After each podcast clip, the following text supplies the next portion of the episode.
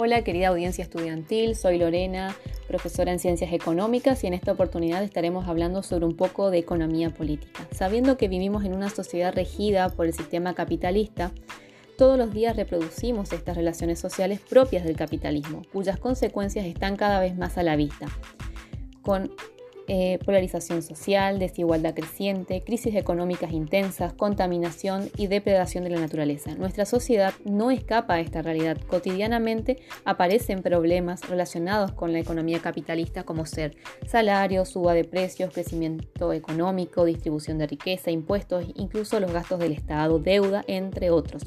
La idea es poder hablar de manera general y exponer a los distintos autores que hacen a la economía política.